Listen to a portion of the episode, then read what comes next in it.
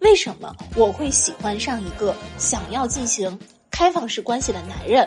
这个男人到底跟我之前的男人有什么相似之处？他身上有哪些魅力，是我深深迷恋的？这些东西你一定要问自己。你所谓的觉得没有结果，只是当时当下特定条件，你觉得啊，好像我们的需求不满足，我们的性格不匹配。可是如果你站在一个每个人都是动态发展的角度看，你们可能未来的某一个时候会吻合节拍的呀。人多力量大，约会不再怕。你好，欢迎回到约会公社，我是起点，我是小南瓜。今天我们要聊的话题是没有结果的恋爱，你会去谈吗？在开始之前，请大家加。微信星星电电二零二二，星星电电二零二二，然后备注优惠公社，进入优惠公社的听友群。好啦，我们开始吧。这个问题其实就是在我们听友群里的听众提出来的，所以如果你对优惠公社的呃选题有自己的想法，或者你有一些问题想要咨询我们的话，一定要进入我们的约会公社听友群哦。对，那这个听众他为什么会提这样一个问题？我觉得是跟他现在面临的一个处境有关，因为他给了一个很细节的一个处境，他说。呃，比如说你们很合拍，但对方只想要开放式的关系，可是你想结婚，那这种在他看来就是一个一开始就能注定是没有结果的东西。我觉得，呃，没有结果的还可以分为，比如说，嗯，你们注定会有，比如说五到十年异国，可能这个异国对于其他有的人来说是可以接受的，但起码对于你这个人来说，你不接受长时间远距离的恋爱，那你在一开始知道这个情况的时候，你可能也会断定说，哦，这是一场没有结果的恋爱。你觉得还有我们先聊聊什么叫结果？哎，嗯嗯，恋爱的结果是什么？小南瓜，恋爱结果不就是分手或或婚姻？我觉得这个情景里探讨的应该是婚姻，就是你知道他走不像一个很稳定的亲密关系，就你只能是谈谈谈谈恋爱而已。特别好笑的一个点，我前两天嗯，我前两天跟几个男人吃饭啊，当然了。以下的话，大家肯定会攻击男人啊，肯定说：“哎呀，男人他肯定会这么说，一定会大家大家一定听到我说的话会这么想。”但他也是一个参考，是这样的：这些男生呢，他们都是呃四十四十来岁啊，我也只有这样这么大的男性朋友，他们就问我说：“是一个三十岁的都没有啊，怎么回事？”当他们问我说：“呃。”恋爱对我来说，什么东西是很重要的？是我不可以打折的。我说，我特别想要谈的是那种公开公正的恋爱，是因为我之前有好几段恋爱都是，要么我可能觉得对方有一点点配不上我，要么呢，所以我就不太想公开那种感觉，有点像把他作为一个地下情人。哎，这种感觉其实这种其实不太好，其实不太好哈。但他也答应了呀，对吧？就是任何一个双方都答应了的感情，它就一定是公平的，嗯，一定是公平的，嗯。然后还有还有的恋爱呢，是那种呃，比如说对方可能有一些感情债务，或者是金钱债务，或者是事业债务，他还没有处理好。就是在他处理好之前，我们两个人都都赞同，就是说你还没有处理好。这个事事情，我们就先不要公开，我们就是先谈着恋爱。但是我往往发现啊，就是他们这个债务感觉一处理就处理不完了啊，要么就是因为疫情的事情处理不完，要不然就是因为就莫名其妙的事情就处理不完。嗯嗯呃，所以我大概已经有很多年没有谈过那种特别公开的恋爱了。这种公开的意思就是，呃，我认为是我可以，我可以。发微博艾特他，就是我可以不发，但是如果真的有一个需要了，需要我发微博艾特，我觉得没有问题，可以这样做啊。到现在还没有对，或者是身边的朋友都知道这个人知姓名谁，然后私下聚会也都能叫出来一起见面这种。其实我如果一个人是我的男朋友的话，我把他认作男朋友的话，我一定会让我最好的几个朋友知道他是谁。如果聚会的话，他们也都会见面。但是我觉得，我依然觉得公开是相当于在社交平台上公开。我觉得这个才是真正的，对啊，我觉得这个才是真正的公开，嗯。然后哦，对了，就当时那几个男的说问我说有什么，呃，我有什么择偶标准是一定不可以，嗯，赦免的，我就说一定要谈公公正公公正公平公开的恋爱。然后他们就说哦，那现在的男人优秀的好像没有办法哦。他们都跟我这么说，优秀的男人好像都都没有办法这样子。嗯啊，就是优秀的男人可能都会受刚刚那几个条件的限制，对，都会有一些限制，要不然方便公开的理由，要不然都结婚了啊，要要不然可能就会有一些 不太方便公开的理由，就是 很很神奇，哈，很生气。然后，呃，所以你说我这些恋爱算是有结果吗？嗯，我。但是我都谈了，嗯，这些恋爱我都谈了。我我不知道我算不算一个好的榜样啊？因为我有的时候想想，听约会公社的人来找我，他们可能是抱着娶妻生子啊、结婚一年抱仨，好像也抱不了的愿望来找我的。可是呢，就像很多人在约会公社群里跟我讲的说：“起点，我上大学的时候开始听你，那时候我是单身，你在谈恋爱，后来呢？”现在十年过去了，我生完孩子了，你怎么还在谈恋爱？我怎么还在谈恋爱？我就是一直在谈这种没有结果的恋爱。是的，我当时看到很多人对这个问题的探讨是，他们年轻的时候会选择飞蛾扑火一点，他们觉得哦，宁可呃未来我要承受一些分离的痛苦，但是现在我爱就是爱了。但是可能年纪变长之后会。得失心，或者说会更现实，会计较一点。但你刚刚的表达是说，你其实一直都是这样一个不计较的状态，就是爱了就一定爱，不管后果吗？我是，我不是不管后果，我是爱了只能爱了，爱就是爱，就是是这样。当我喜欢一个人的时候，我第一的考虑一定是能不能跟他。结婚，我现在觉得这个事情是挺对的，嗯嗯，我们先不要管结婚这个东西，它是否在这个社会这个时代里面已经成为了一个可能是对女方，可能男女双方都会有怨言的一个经济制度吧。我们先不要管这个事情，但是如果你真心的喜欢一个人，或者是你看到一个人跟他谈恋爱的时候，你第一反应一定是我们能不能结婚，或者是我们能不能有一个家。你想的一定是这个东西，对。然后我谈恋爱跟他们的时候，我一定的，我的潜意识里一定也是朝跟他成一个家去走的。可是，在越往前走的时候，可能就越发现，好像有很多客观条件或者是主观条件就是没有办法满足。到最后分开，我认为其实不是爱了，而是我绝望的感受到，我跟这个人成不了家。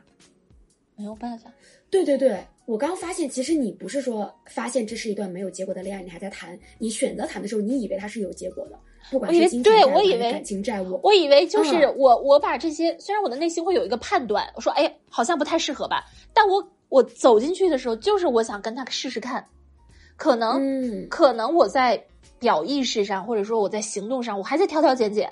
我还在说，哎呀，你不行吧？但我内心既然跟他，我既然跟他走入关系，我的内心一定是想跟他试试的，啊！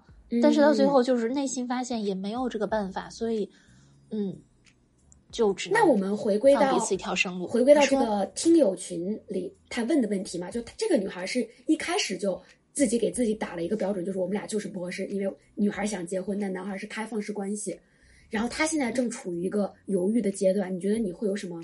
劝他，你会想要劝他进入这趟 深渊吗？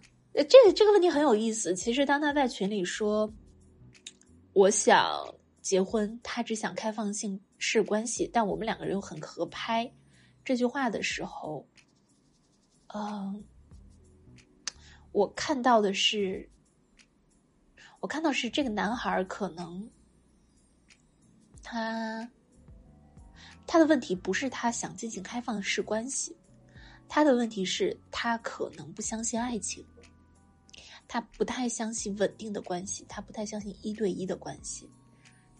这个跟你们两个人这个问题是看起来，你们两个人是想要的东西不一样，其实是你们两个人的信仰不一样，知道吗？信仰不不同，我我只能告诉这个女生啊，嗯，这个男生的心里有一个很大很大的黑洞。啊他可能受过很多伤，也可能是他受过的教育让他，嗯，不敢不敢去，不想去相信一个什么事情，啊，呃，他觉得相信这个事情对他没有什么好处，嗯嗯，你可以，如果是以前的我，我可能会选择，或者是以前加强版本的我，我可能会选择我说，我不信，我要跟你一起走一走，很有可能走着走着，我就把他的观念给掰过来了。啊，我嗯，啊，想改变他还是我想改变他，不是不是没有这个可能。我跟你说，你是有有可能去改变一个男人的，但是我还是劝女孩子们不要去改变一个男人，因为啊，就是天命这个东西，就是你去改变一个男人，你可能最终结果你改变了一个男人，但他并非出自于你的主观意愿，嗯。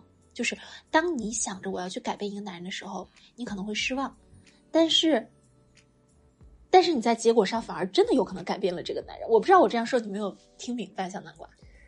嗯，结果就是首先结果上这个男生确实被改变了，那这是一个好的信号。但是呢，你又说他的本心其实不是如此，不是这个意思，是这个意思。嗯就是我跟曾经的一些男生呃交往的时候，我最后离开都是因为我觉得这个男的他其实不爱我，是因为我觉得他不爱我，然后我走了。可是，在以后的一段时间，可能是一年之后，可能是两三年之后，我发现他可能是他来找我说这个事情，可能是我又在一些细节当中，我又重新把他给认识了一遍，可能是我又发现了一些蛛丝马迹，我发现他是爱我的。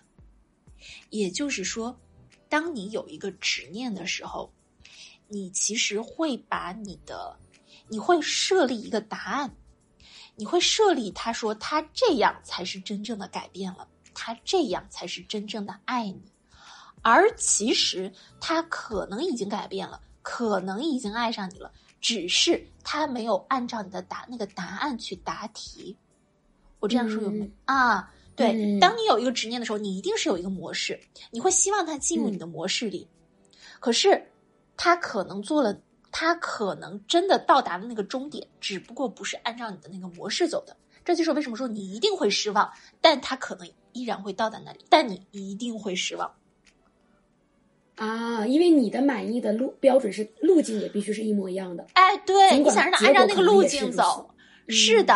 而且你当时身在那个模式里面，你绝对绝对看不到他其实在走那条路，你看不到嗯啊。在局里那人就是非常痛苦的，你只有跳出这个局，你才可以看得到。所以呢，我是这样认为的啊，就是如果在一个平行世界里，这个女生进入了这一段恋爱关系，然后就说 OK，我答应啊，OK，我我我陪着你啊，怎样怎样怎样。然后呢，他一定会因为这个男生反复的开放式关系，然后他又说服自己说哦，没关系，是我我我答应的呀，我我我我爱他，我就是要去接受这些东西啊。嗯，他会因为这些表象变得非常的痛苦，然后最后会非常的怀疑自己，然后也会特别特别的不相信男人，然后离开。离开了之后，过了很多年，她可能会从别人的口里听到这个男人的消息，然后发现这个男的可能 每年这个女孩子的生日可能会。到庙里去献出白玫瑰，或者是怎么着，反正可能他会以一种莫名其妙的方式，在这个心里一直去记着这个女孩子，一直爱着这个女孩子。我只是说，这个千万种宇宙中有这一种可能哦，可是他的行为有可能还是在开放式关系，也有可能他已经不开始放式关系了。就就但是很多事情是一定要你离开之后，你再回去看，发现他已经被你改变了。可是我。我不，我不会建议这样做，因为他太苦了。但是，没准儿宇宙会这样安排你这样去做。那除了就是说我去改变对方这一遭，还有一种路径，我觉得就是这个女孩就就简单的，我就是只图一时的爽感，就 OK，我我也不管那个未来咱们婚姻走不走得到，反正现在你也愿意跟我谈，我也愿意跟你谈，就谈了。你觉得这样的方式你会建议吗？现在怎么可能爽到啊？就是就是因为。因为你们可能，比如说你谈一年一年半载，你们可能才会到谈婚论嫁那一步嘛。但是起码这一年半载里，嗯，是因为这样，这个女生对这个男生的需求必然比这个男生对这个女生的需求要多，起码我不说多，是急切以及更加的普世。嗯嗯，对，如果你的需求要更多的话，你就不可能只图一时快乐。嗯。就连一时都图不到，是不是？因为一时图不到，你只只会痛苦，嗯、只会痛苦，因为你每时每刻都在问他为什么不给我我想要的东西。你以为爱一时快乐，其实没有，你一开始就是抱着索取的心态去的，宝贝。嗯，所以妈呀，那看来这个女生，因为她在题干里也说他们现在是很合拍的，可是不管好像未来怎么选，她好像都没有一个快乐的道路。哎，那她此刻就应该抽身吗？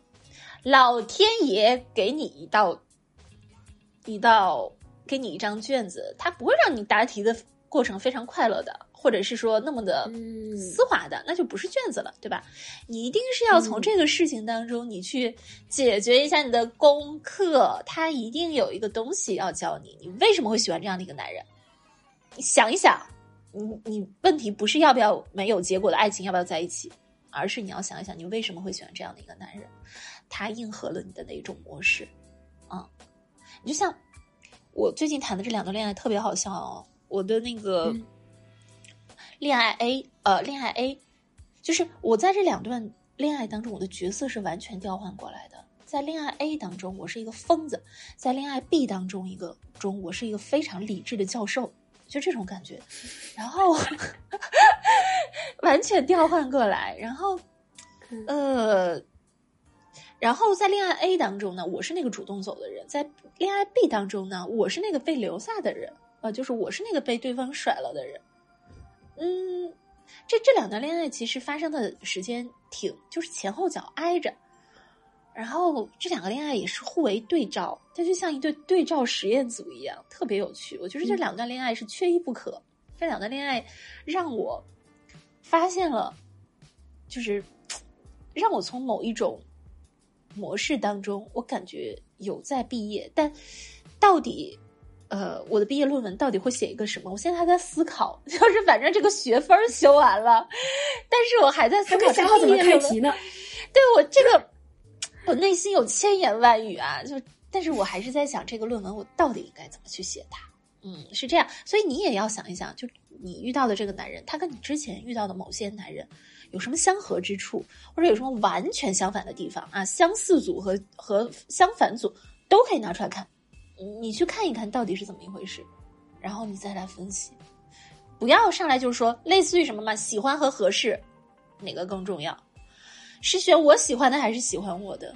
没有结果的恋爱还要继续吗？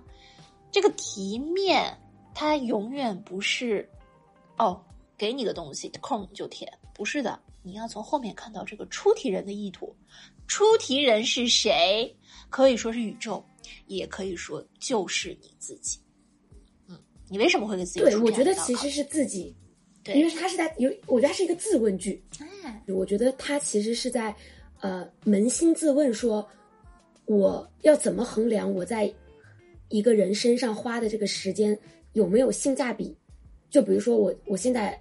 按照我的标准，我觉得我跟他没有结果，但我还是去谈了。比如说，我花了这三年的青春，然后没有导向一个好的亲密关系的局面，那我要怎么怎么向我自己解释这三年呢？是一个 虚无的三年？我觉得我荒废了这三年，还是我可以换一种角度自圆其说，说哦，这三年我我也成长了，我也呃更理解自己，更理解他了。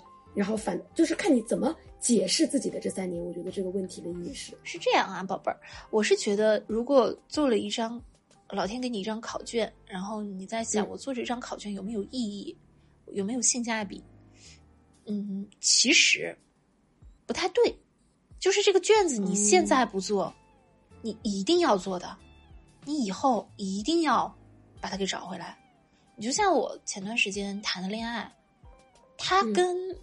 我十年之前谈的恋爱非常像，非常像，他们都是呃对我非常好，情绪价值给到满分，和我非常合拍，特别开心，但是最后都以家庭负债为由离开了我。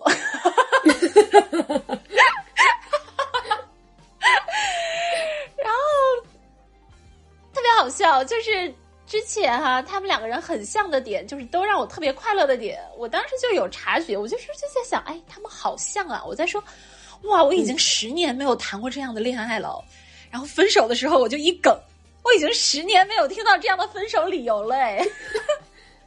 而且 而且都跟金钱有关，刚好都跟金钱有关系。对，都是要回家去提家里还债了，你知道吗？然后 我就嗯好，然后我就在想这个事情啊，到底给了我就是为什么两次都是这个事情啊？这两个就是我第一次这个考卷到底有什么地方可能还没有把它给解决掉，然后又出来第二次，这是又是另外一篇论文了。但这个事情是我要去想的，我要去想的啊。所以如果为什么我会喜欢上一个，就是为什么我会想要开展一段没有结果的恋爱？为什么我会喜欢上一个想要进行开放式关系的男人？这个男人到底跟我之前的男人有什么相似之处？他身上有哪些魅力是我？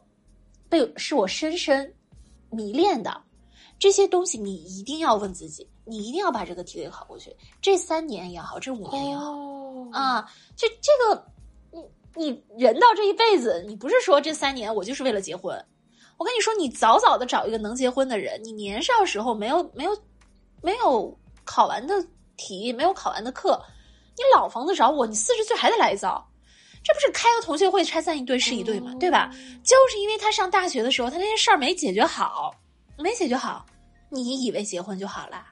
你以为结婚就是有结果了？你内心好多好多东西你都要面对呢。没准这个男人他就是老天派给你，想起让你想起你大学同学的，或者让你想起你小学同桌的都有可能。你把他给搞搞清楚，他到底是一个什么模式？是这个都这个样子。所以其实很多人。当他问这个问题说：“哦，节约精力啊，节约时间啊。”我告诉你，宇宙最不想让你干的事情就是节约精力和节约时间。太多太多，你节约和精力和节约时间，你去走的路，你以后都要还回来的。嗯，这两点之间，嗯，不知道，不要走那条最远的道路啊！你不要走那条最最短的道路，两点之间，你就踏踏实实走你每一个该走的路。就可以了。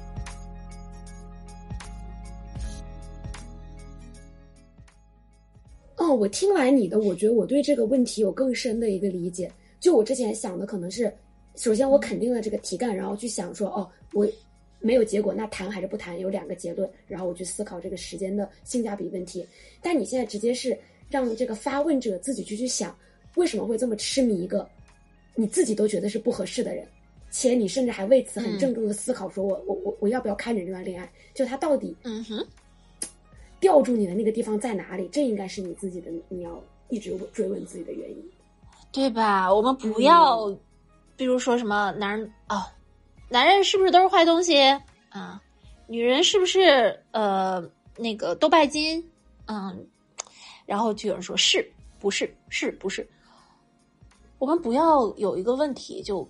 嗷嗷的张着嘴去答，你要问问你自己为什么会有这个问题，这个其实是最重要的。以及问这个问题的人他在干嘛，他在想什么，是吧？嗯，就是通过这个东西能够让你迅速的成为一个大 boss。这个就是别人递过来一个问题，你先不要回答，你先嗯，你试试干什么？这这个样子就就可能让你看的显起来很厉，显得看起来很厉害。是的。那我们给这个女孩的建议，我们应该让她去思考的是：你为什么会爱上一个不相信爱的人？你是不是有，比如说，你想要哎对改变他，想就是你有很很强烈的对对对，有这个改变人的欲望，或者你你的能量特别足，你就是想要去补给别人，你是不是有这种拯救别人的情节在？我之前会喜欢，之前有一段时间我特别喜欢一个浪子，然后那个浪子。嗯，也是约会软件上面认识的。嗯，我就我就是一边很喜欢他，一边又会觉得他是他应该不会喜欢我吧？因为 我问过他喜欢的女生的类型，他说是袁泉啊，袁泉就深眼窝的那种。我对，而且极极其瘦和高那种感觉，极其瘦削。你说我这些男人都是怎么回事？有的人喜欢周冬雨，有的人喜欢袁泉，到底跟我有什么关系？要是但凡有人说喜欢张雨绮，你可能还会偷着乐一点。对，但我最近看张雨绮也不好看了。我跟大家说啊，就张雨绮，女人，尤其是娱乐圈的女明星，她一旦开始走那种韩范时尚路线。就说明他要养小奶狗了，而且，对，哎，李小璐、张雨绮、萧亚轩啊，一系列的啊，然后，而且，应该我猜，啊，可能是要给小奶狗花钱，就这种感觉啊。好了，这个就就只是说一个我的观察，嗯，回来回来说这个事情，我我当时就非常想要去。搞定那个男人。后来我想了一想，我喜欢他的什么？我喜欢他身上那种，嗯，其其实就是我想要征服他。我喜欢他身上的才华，其实根本没有才华，他写东西特别的烂。但我很写东西真的非常烂，但我真的很迷恋那种有一个人，然后有点忧伤，然后又看着远方，我就喜欢那种感觉，莫名其妙的。后来我你很。你很崇拜的一个人，然后你觉得你征服他了，其实你是想证明自己很厉害的那种感觉，是不是？呃，对，或者我想通过征服他来，来证明我也可以有这种特质，就是这种特质，比如说这种特质我是没有的啊，但是我想通过征服他，使他和我成为一个整体，嗯，来让我间接的感受到我也有这种特质，嗯。嗯。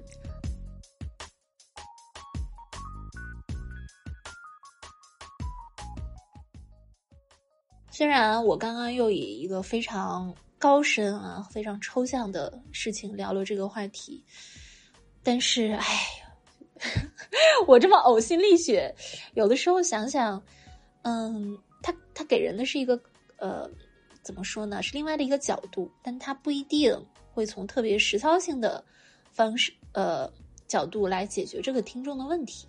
所以我们想听比较红尘滚滚的小南瓜来讲讲 他对这个问题，哎，有什么浅薄的看法呢？我觉得我跟起点学了一招，就是我也要破题呀，我也是从题面入手，就是他一开始讲的直接就是你会不会谈没有结果的恋爱？我觉得这个女儿她是直接有点站在预言家的感觉，就好像提前就预见了这一辈子你们一定是没有结果的。哎，可是我听一句话我还蛮喜欢的，他说。未来就是还未来的东西，就是还没有到来的事情。那未来既然都没有来，你怎么知道你们就没有未来呢？嗯，所以我觉得我们每个人都是，嗯，你你所谓的觉得没有结果，只是当时当下特定条件，你觉得啊，好像我们的需求不满足，我们的性格不匹配。可是如果你站在一个每个人都是动态发展的角度看，你们可能未来的某一个时候会吻合节拍的呀，或者你你们每大家也都是有。主观能动性的，你现在大家条件不吻合，但你可以创造条件让你们有结果。小南瓜真的，虽然我刚刚说他让他给出一些浅薄的角度，但是他说的还是很高深。我觉得啊，咱们这个约会公社，它注定就是一个在神坛之上的节目，仙界的它就浅不了。知道我为什么说这个事情吗？因为他其实说的也是我，就是我是这样说的。你一开头就说了这个感情是不会有结果的，说明什么？说明你一定会把这段恋爱往没有结果上去引。嗯，一定的吸引力法则，好吗？嗯，你的世界是你创造的。我们都看过一个呃电影叫《降临》，《降临》讲的是那个科幻科幻电影，它讲的是一个女科学家，她因缘际会的学会了一种外星人的语言。这个外星人的语言非常有意思，像我们。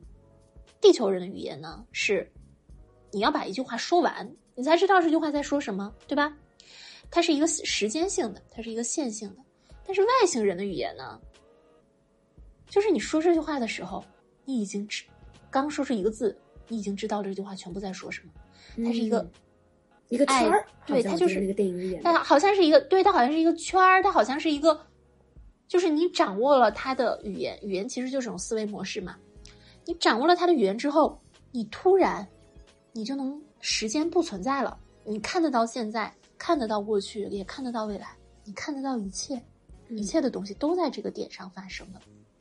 所以，当你说我有如果一段没有结果的恋爱，我还要不要谈？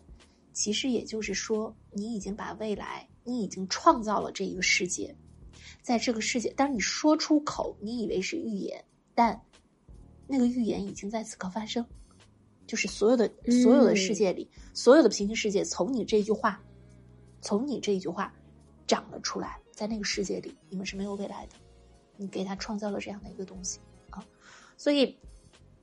所以小南瓜就说：“你不要觉得你们没有未来嘛，怎么了嘛？对啊，你为什么一开始就断定你们没有未来嘛？是吧？嗯，你就说此时此刻开放关系，说说不定三年之后他自己攻克了自己的功课呢。对啊，而且他跟就还有一句话，这句话我没有经过深思熟虑啊，我突然这么想出来的，就是他的开放式关系只是他那些平行世界而已，但是他跟你的世界里面，他还是跟你一对一，对吧？嗯，所以。”嗯啊，这这句话不是很政治正确啊，也不是非常的全面，大家就这么一听，就当做一个新思路去思考。我想说的是，嗯，虽然我自己也时时刻刻的给我的人生加限制，比如说我要公平、公正、公开的恋爱，可是我知道这些限制，嗯，其实都是我们自己给自己创造的一个世界。如果你觉得，我要公平、公正、公开的恋爱，也就是说，你认为所有的恋爱都是，嗯嗯，你在体会的所有的恋爱都是不公平、不公正、不公开的。也就是说，其实这些不公平、不公正、不公开，是你给你自己创造的。啊，其实真的，我在微博上去艾特他们又怎么样呢？不会死好吗？我谈的第一段恋爱、第二段恋爱，那些男生的条件比现在的男生条件还差，我为什么那个时候敢公开，我现在不敢公开？我为什么给自己加上这些限制？这些限制全是我自己给我自己人为加的，这些不公平、不公正、不公开的世界，全都是我自己创造出来的，跟任何人都没有关系。嗯，所以呢，这位朋友，你可以想一想，你为什么给自己这样的一个限制？我觉得听完这一期，这个女孩要思考的问题很多。哎，就她本来来找我们，其实是想要一个答案的，一个可以直接 供她觉得要不要开展这个感情的答案。结果第一趴。你让她思考，我又给她了一堆问题。对，你让她思考为什么会爱上这样一个人。第二，你又让她思考，她为什么要给自己套这么多限制？为什么？断断言自己跟他没有未来，感觉这个女孩好像非但没有得到自己要的答案，要想的更多了。这就像我跟小南瓜每次录约会公社之前，然后我就说你写一个大纲吧，我们可以按照这个大纲里面去聊。然后小南瓜有的时候给我的大纲就一个陈述句都没有，全部都是反问句，就是每一句话都在质问这个标题，然后就我觉得很好呀，嗯，很好呀，嗯，好啦，行，哇。太精彩的一期了，我没有想到，我们总是能把这种屁话聊出花来。嗯，然后我们的答题方法就是 追加更多的问题，我 把问题推回去。我那天，我那天啊不，我们是向这个宇宙去发问，就是天问，你知道吗？嗯，然后就简直我俩就是情感界的屈原，我是屈原，你是 你是谁呢？你是秦桧。秦桧，秦桧儿还是那是叫秦桧儿吧？也是秦桧儿，秦桧儿，你知道啊？是叫勤快吧？是屈原岳飞的那个？那不是屈原的谁？那是岳飞的谁？是一个什么特质？是个奸臣啊！我为什么变成奸臣了？你是屈原，我就是。我以为你要讲一个我是屈原的 partner。哦，no！我是我是突然在想一个。我就脑袋脑海当中想出现一个那种溜须拍马的奸臣形象啊，然后想到了，要不然我说你是情感界的和珅好吗？和珅又是谁？和珅你知道是谁吗？你们九八年的人怎么回事啊？你们九八年，哎，这段不要剪啊，特别好笑。你们九八年的人，你给我你给我背背两个历史人物吧。明朝你知道什么历史人物？除了朱元璋。国将不国呀，朋友们，国将不国呀。呃，那个冯五个冯梦龙，冯是不是明代的啊？那对，哇，你居然记到他了，你好厉害！是因为那个我们之前录的，那个什么呃名记吗？我我脑袋里就是有 他是那些名记的作者，警世通通言，对对对对对，我们讲过很多他他他那个故事。过将不过，没关系，没关系啊。那个，呃，就这样吧啊。然后，情感界的屈原和和珅在这里祝大家年年有今日，岁岁有今朝，拜拜喽，拜拜。